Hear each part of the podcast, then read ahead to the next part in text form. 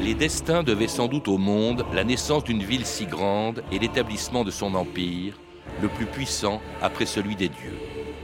Tite-livre. 2000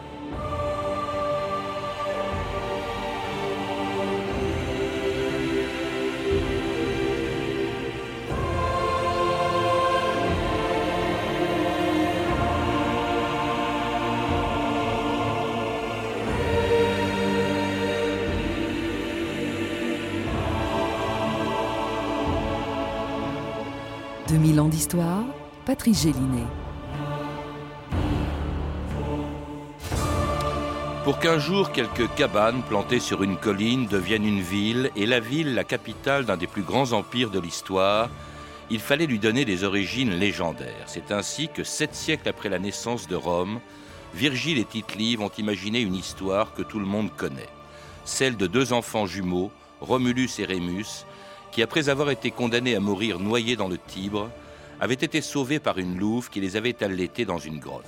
C'est là que, vingt ans plus tard, sur une des sept collines de Rome, le Palatin, ils avaient décidé de fonder une ville et de lui donner le nom de celui des deux jumeaux qui seraient désignés par les dieux. Au-delà de ce marais, derrière la montagne de feu, nous découvrirons une vallée, entourée de sept collines, parcourue par un fleuve. Là, nous fonderons une cité et installerons nos foyers pour toujours. Les dieux décideront lequel des deux sera notre chef. Demain à l'aube, lorsque le feu de résine sera mort, nous compterons les vautours dans le ciel. Vous vous éloignerez alors l'un de l'autre, à la distance de cinq tirs d'arc. Celui de vous deux qui comptera le plus de vautours dans le ciel sera le roi, de par la volonté des dieux. Quatre noirs et huit blanches. Les dieux en ont décidé. C'est Romulus qui est notre roi. Vive Romulus Alexandre Grandazzi, bonjour. Bonjour. Vous êtes professeur à Paris 4 Sorbonne, spécialiste du monde romain et auteur de plusieurs livres sur les origines de Rome qui ont été longtemps considérés comme une légende, ne serait-ce que parce que Rome existait avant Romulus, avant de s'appeler Rome. Elle était déjà peuplée depuis la préhistoire, Alexandre Grandazzi. Oui, et c'est une des grandes découvertes des recherches récentes.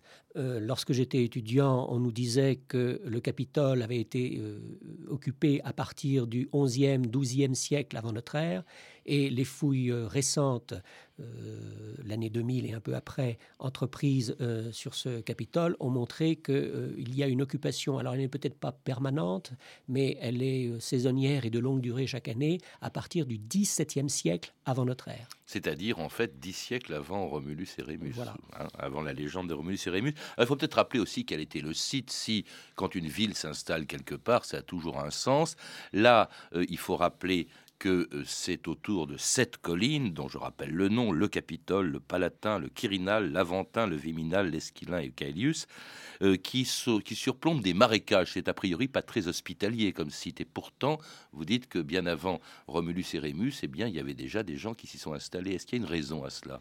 Oui, alors il y a plusieurs raisons parce que on, ne croit plus, les spécialistes ne croient plus à la cause unique pour le surgissement et le développement euh, du premier site de Rome, mais une raison essentielle tient certainement à la présence du, euh, du Tibre, qui est, on ne se rend pas très bien compte aujourd'hui lorsqu'on visite Rome, qui est le second cours d'eau euh, de l'ensemble de la péninsule italienne et qui est un cours d'eau navigable au regard des critères antiques. C'est-à-dire que d'assez grosses embarcations peuvent remonter le Tibre et on a la preuve, ne serait-ce que par l'archéologie, il y a des tessons euh, grecs du 8e siècle avant Jésus-Christ euh, au pied euh, du Capitole précisément et qui montrent qu'il y avait des bateaux qui remontaient. C'était donc un, port, hein, en quelque sorte, mais dans la terre ferme, enfin sur la terre ferme, un port qui donnait d'ailleurs sur une embouchure très importante parce qu'il s'y trouvait des marais salants. À l'époque, les marais salants, c'était une richesse très importante à oui. l'époque romaine.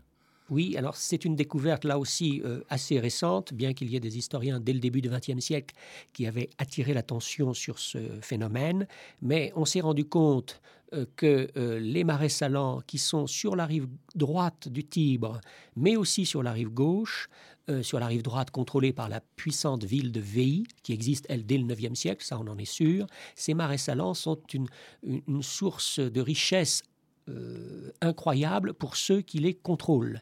Et euh, on s'en est rendu compte parce qu'on a réfléchi sur le nom d'une très vieille rue, voie pardon, romaine, qui est la voie du sel, la Via Salaria. Et on s'aperçoit qu'elle descend des montagnes, qu'elle passe par Rome et qu'elle va vers ces marais salants, qui sont la seule source de sel naturel puisqu'il n'y a pas de mine de sel gemme qu'on trouve sous terre en Italie, euh, hormis un site qui se trouve de l'autre côté de la péninsule et, beaucoup plus au sud.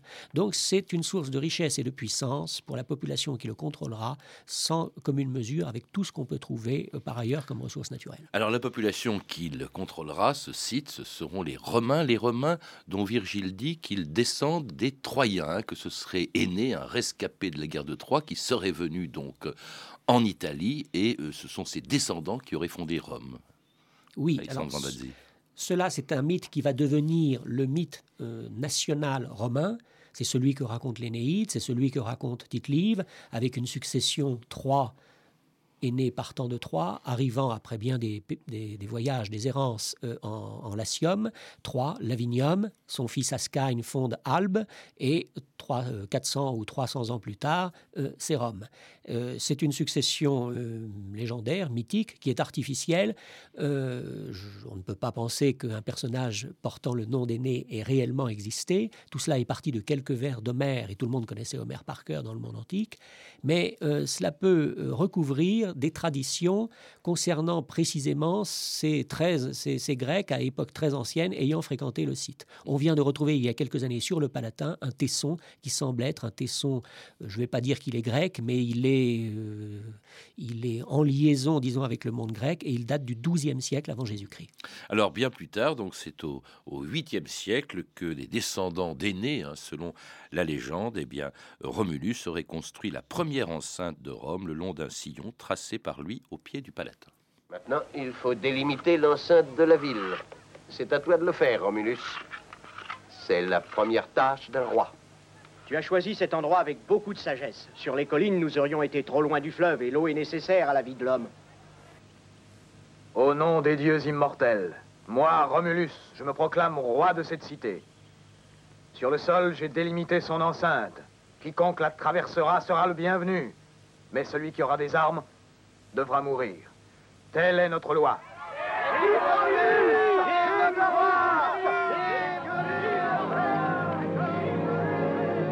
Alors cette fameuse enceinte, c'est le pomérium, dites-vous Alexandre Grandazis, qu'on appelle le pomérium, dont on a retrouvé d'ailleurs des traces, mais on y reviendra euh, à la fin de cette émission.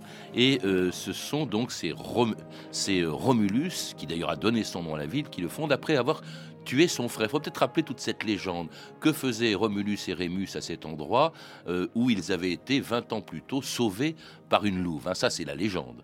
Eh bien, après avoir, alors je me place du point de vue de la légende, après avoir rétabli leur grand-père sur le trône d'Albe et euh, tué le méchant Amulius qui avait détrôné euh, Numitor, euh, Romulus et Rémus partent fonder une nouvelle ville ailleurs qu'à Albe où ils ne peuvent pas régner puisqu'ils ont rétabli Numitor sur le trône.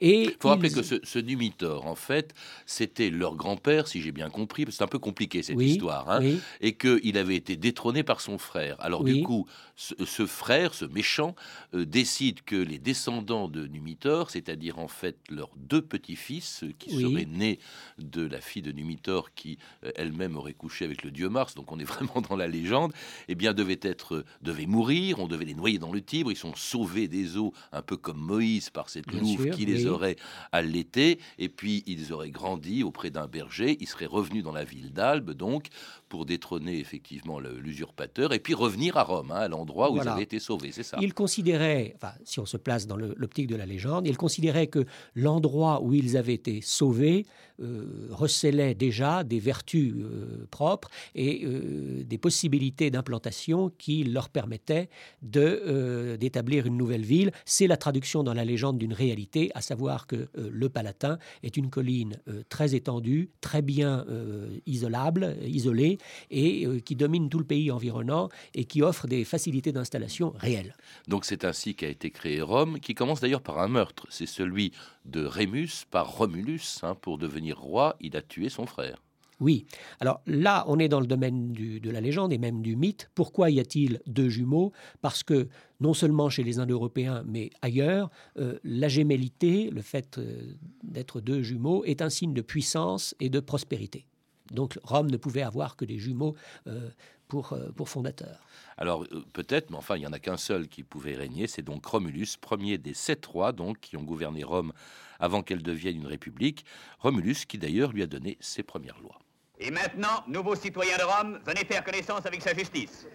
À moi, il m'a volé une poule. Non, c'est faux. Ta poule est venue dans mon champ. Elle vient manger mon grain pendant une semaine. Elle est à moi, non? Voleur, silence La poule retournera à son propriétaire. Et c'est à celui qui la nourrit qu'appartiendront les œufs qu'elle pondra cette semaine. J'ai dit. Et maintenant, au suivant. Nous l'avons surpris en train de voler un cheval. À l'intérieur de Rome Non, territoire étrusque. Eh bien, alors de quoi vous mêlez-vous? C'est toujours un cheval de moins pour les Étrusques et un de plus pour Rome. Tu es libre, va, rentre chez toi, et que les dieux te protègent. Roi, un navire phénicien accosté sur la rive du Tibre. Il refuse de payer le droit de péage. Plusieurs de nos hommes ont été tués. Vulcus demande des renforts. Combien y a-t-il de Phéniciens Une cinquantaine. Vingt hommes avec moi. Comment sont les auspices Pas fameux. Cinquante hommes avec moi. Et c'était un autre extrait de Péplum, donc Romulus donnant à Rome, après lui avoir donné une enceinte, euh, après lui avoir donné son nom, puisque Rome, évidemment, vient de, de, Romulus, eh bien, lui donne ses lois dans ce qui n'est, il faut bien le rappeler, qu'une toute petite ville ou un tout petit village à ce moment-là, euh, Alexandre Grandazzi. Hein, il ne faut pas imaginer la Rome qui sera plus tard celle d'Auguste et celle de l'Empire. Certes, au 8e siècle avant notre ère, cependant, on est déjà très loin de euh, l'époque des commencements d'occupation permanente ou quasi permanente du site que nous évoquions à l'instant. On est déjà euh, dix siècles après le XVIIe siècle avant notre ère, par définition. Et euh, je dirais que cette société proto-historique a beaucoup progressé. Elle a déjà des, des, puissants et des faibles. Elle a déjà des relations, une exploitation plutôt de la terre assez perfectionnée. Et donc la fondation d'un établissement particulier, qui est autre chose que ce qu'il y avait eu auparavant sur le Palatin, correspond à cette euh, à cette évolution de la société. De même qu'il y a dans la société euh, des individus qui maintenant sont différenciés les uns des autres, il va y avoir dans le territoire des sites qui seront différenciés les uns par rapport aux autres. Et c'est cela que veut dire la fondation romuléenne, même si elle n'est pas, et euh, il, faut, il faut le souligner, elle n'est pas une occupation d'un site qui aurait été désert jusque-là. Ça, c'est la légende qui a créé ce, précisément cette opposition pour mieux marquer l'originalité de la création de la fondation romulienne c'est-à-dire en fait Rome qui serait une espèce de fédération au fond de villages se trouvant euh, sur ces Et sept pour mieux collines. montrer l'importance de ce qui hein. se crée à ce moment-là, au, milieu du 8e siècle avant notre ère, on disait qu'il n'y avait rien eu avant. Et auquel, à l'époque de Romulus, d'ailleurs, Romulus donne des descendants, et c'est le fameux épisode de l'enlèvement des Sabines. Hein. Comme il y avait trop d'hommes à Rome, eh bien on était chercher des femmes ailleurs. Oui, alors cela, évidemment, c'est un épisode auquel il n'est pas question de donner une historicité, euh, une valeur historique concrète, précise, ponctuelle euh, dans un lieu et dans un temps précis, mais là encore, la légende euh, a, gardé sous une forme pittoresque une vérité concrète de civilisation, à savoir que si vous regardez une carte, vous vous apercevez que l'arrière-pays au nord et à l'est où les Romains pouvaient prendre femme et, et nouer des relations, c'est précisément la Sabine. Donc la légende évidemment, a un côté euh, conte d'enfant qui peut faire sourire, mais elle correspond à une réalité sans doute ethnographique, à savoir que ces latins établis sur les collines euh, de Rome euh, ne pouvaient avoir des relations avec d'autres peuples que du côté du nord et, du nord-est, c'est-à-dire de la Sabine. Alors justement, bon, ce Romulus a dû régner 37 ans quand même, ce qui est assez long. Il a eu le temps, dites-vous, de construire, enfin de, de, créer des institutions politiques, un Sénat. En fait, c'est une monarchie. On l'oublie toujours. Rome a commencé par être pendant 250 ans une monarchie avec Romulus, dont Romulus était le premier roi. Oui, et euh, les, Romains, eux, ne l'ont jamais oublié.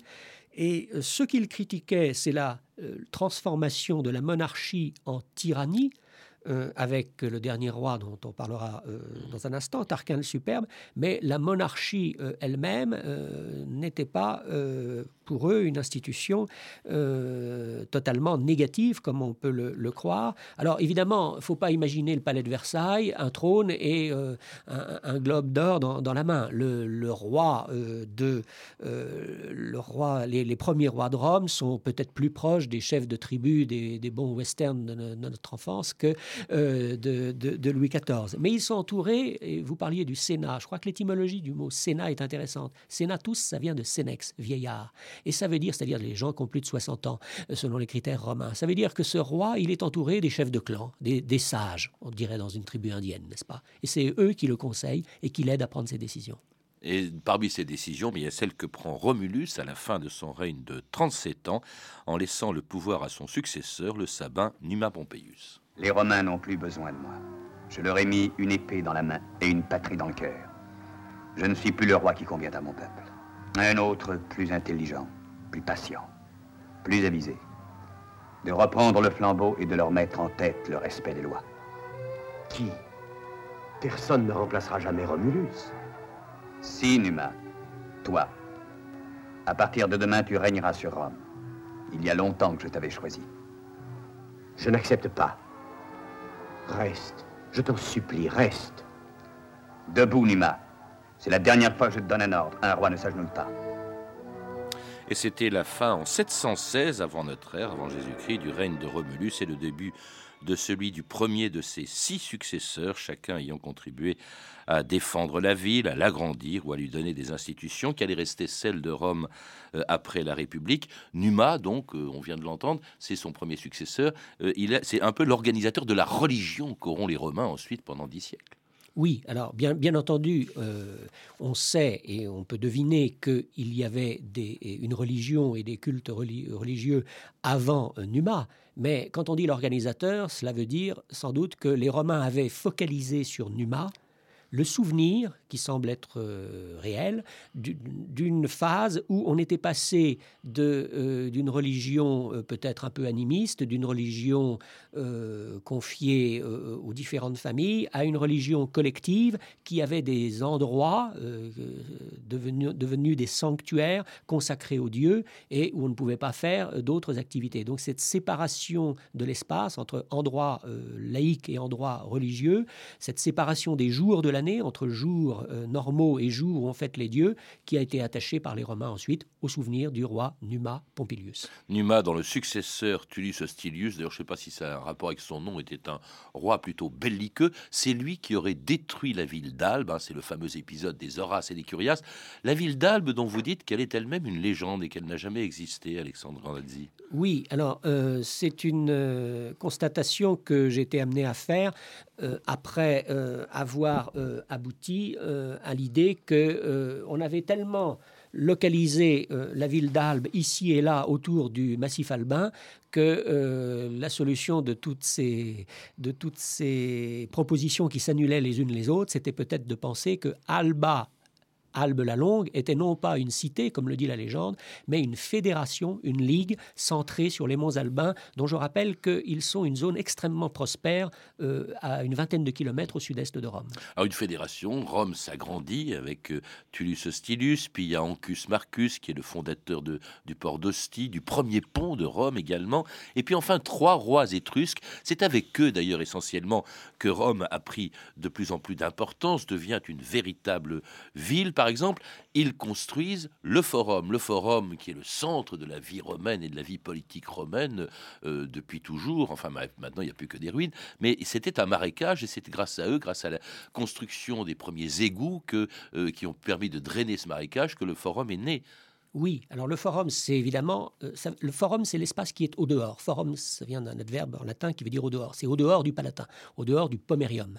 Mais euh, la grande nouveauté euh, des recherches récentes, c'est que certes, les Tarquins euh, ont beaucoup fait, les rois étrusques, hein. les rois étrusques, oui, ont beaucoup fait pour créer, pour euh, comment dirais-je, aménager ce forum, mais euh, il semble que le travail de drainage du marécage qui existait, etc., ait commencé dès la deuxième moitié du 8e siècle avant notre ère. Hein. Il semble se dessiner euh, cette conclusion qui est évidemment très importante. Autre apport très important, parce que c'est celui qui va conditionner l'expansion de Rome, les conquêtes de Rome, c'est l'organisation militaire en légions. Les légions romaines datent de cette époque, datent de la, de la royauté. Euh, elles sont divisées en centuries. J'ai appris une chose amusante d'ailleurs, c'est que c'est à cette époque aussi que ces fameuses centuries eh bien, sont fournies par des classes sociales dont la dernière s'appelait celle des prolétaires. Oui, alors les prolétaires, euh, aujourd'hui le mot veut dire, euh, désigne euh, des personnes qui n'ont que, comme disait Marx, que leur force de travail a proposé, mais les prolétaires en latin, c'est ceux qui ont une prolesse, qui ont une descendance, c'est ceux dont la, seule richesse est les enfants qu'ils ont, et c'est la plus grande richesse qui soit, n'est-ce pas? Alors cette armée, donc, elle est organisée de telle manière que petit à petit, eh bien, Rome, du temps de la, de, la royauté et plus tard du temps d'ailleurs, puisque l'organisation restera la même hein, pendant toute la durée de, l'Empire romain, eh bien, va pouvoir s'étendre progressivement, d'abord avec la conquête de l'Italie et plus tard de, de l'Empire, mais là, ce sera sous la République. En 509, événement considérable, le dernier des rois, des sept rois, des sept premiers rois de Rome renversé, Tarquin le Superbe, et c'est donc la euh, République qui apparaît, la République à laquelle les Romains sont toujours rester attaché. Oui, euh, avec cette réserve que l'interprétation que nous faisons des mots monarchie et république n'est pas celle que faisaient les Romains. D'abord, il faut dire que euh, on a découvert, disons à partir de des années 1960, que le dernier roi étrusque n'est pas parti de plein gré. Il n'est pas parti à cause d'une révolution intérieure. Il est parti à cause d'une invasion étrangère ça change quand même beaucoup de choses. Et contrairement à ce que croyaient euh, les révolutionnaires de 1789 ou des 1793, il n'y a pas une royauté euh, absolue à laquelle aurait euh, succédé une république démocratique. À Rome, c'est tout le contraire. La, la, royauté de la dernière période, notamment celle du roi Servius Tullius, c'est une royauté soucieuse du peuple, du petit peuple. Une royauté, on disait même que Servius Tullius avait rédigé la constitution de la République, ce qui est évidemment faux. Il a rédigé des commentaires, disait-on. C'était faux. Mais euh, l'esprit de cette royauté, tel que la recherche euh, récente le, reconstitue, c'est celle d'une tyrannie à la grecque soucieuse du petit peuple. Par contre, la République qui succède à la faveur d'une invasion étrangère euh, en 509 ou 506 avant notre ère, c'est une, une oligarchie. C'est les deux, ces 200 familles qui, jusqu'au vers 367 avant Jésus-Christ, vont se partager le pouvoir à Rome. Mmh. Euh, et, ça, on peut le prouver puisqu'on a la liste des consuls de 506 jusqu'à Auguste. On a année par année la liste des consuls. Et de quoi s'aperçoit-on? On, s'aperçoit que c'est, je dis 200 familles, c'est même les 100 familles, les 100 mêmes familles qui gouvernent Rome. Donc, contrairement à ce qu'on peut croire, c'est la royauté qui à Rome a été démocratique ah et la République qui a été, euh, on va dire, oligarchique. Alors cette république commence donc 250 ans après la création légendaire de Rome par Romulus. Elle commence en 509 ou en 506, et puis c'est à, l'époque de la république qu'on commence enfin, que commence la, on commence à rédiger l'histoire de Rome, la naissance de Rome. C'est-à-dire bien longtemps après que Romulus ait tracé les frontières, les limites de Rome, eh bien voilà que les Grecs commencent à en parler, euh, et puis surtout Virgile et Tite-Live. Autrement dit, c'est très longtemps après que l'histoire de la naissance légendaire de Rome, c'est très longtemps après qu'elle ait eu lieu qu'on l'a découverte, Alexandre Grandazzi. Oui, c'est vrai que Virgile, d'une part, et Tite-Live, d'autre part, et, d'autres encore, siècle avant notre c'est 700 ans après les événements, donc tout cela ne peut qu'inquiéter.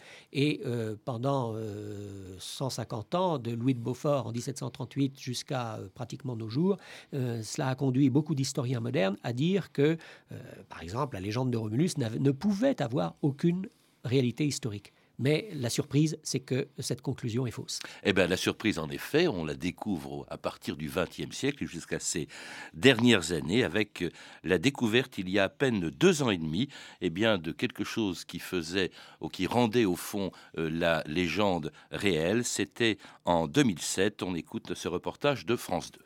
C'est une découverte exceptionnelle. Une cavité de 7 mètres de haut, ornée de coquillages, de mosaïques et de peintures, en très bon état de conservation. Les archéologues pensent avoir tout bonnement retrouvé le Lupercal. La découverte est d'une telle importance que le ministre italien de la Culture a tenu à l'annoncer en personne. Cela pourrait raisonnablement être le site qui a abrité le mythe fondateur de Rome, l'un des plus célèbres au monde. La grotte légendaire où la louve a allaité Romulus et Rémus, leur sauvant ainsi la vie.